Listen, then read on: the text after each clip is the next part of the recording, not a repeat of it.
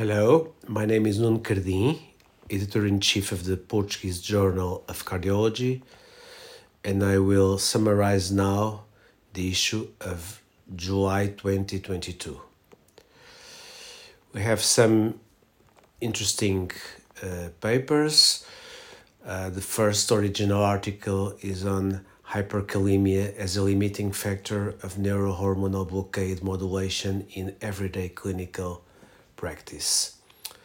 Related to this topic, we have a research letter uh, which is prognostic impact of potassium levels at admission in acute heart failure patients an exploratory analysis. We also have a nice paper on continuous aspiration mechanical thrombectomy for the management of intermediate and high risk pulmonary embolism, data from the first cohort in Portugal, and another interesting paper on the effects of azithromycin on ventricular repolarization in children with COVID 19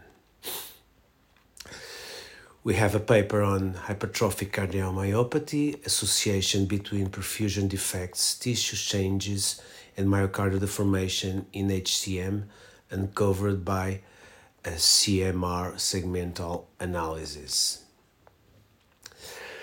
And uh, a paper on cancer patients with acute coronary syndromes have non superior bleeding risk compared to patients with similar characteristics a propensity score analysis from the Pro ACS registry.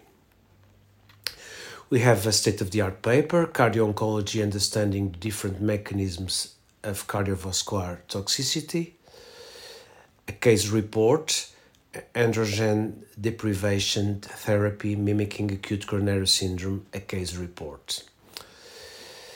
We have an image in cardiology, self-limited massive hematemesis, and a letter to the editor, Kawasaki disease, specific considerations in the man- management of coronary artery sequela. And that's all that we have from this issue of July.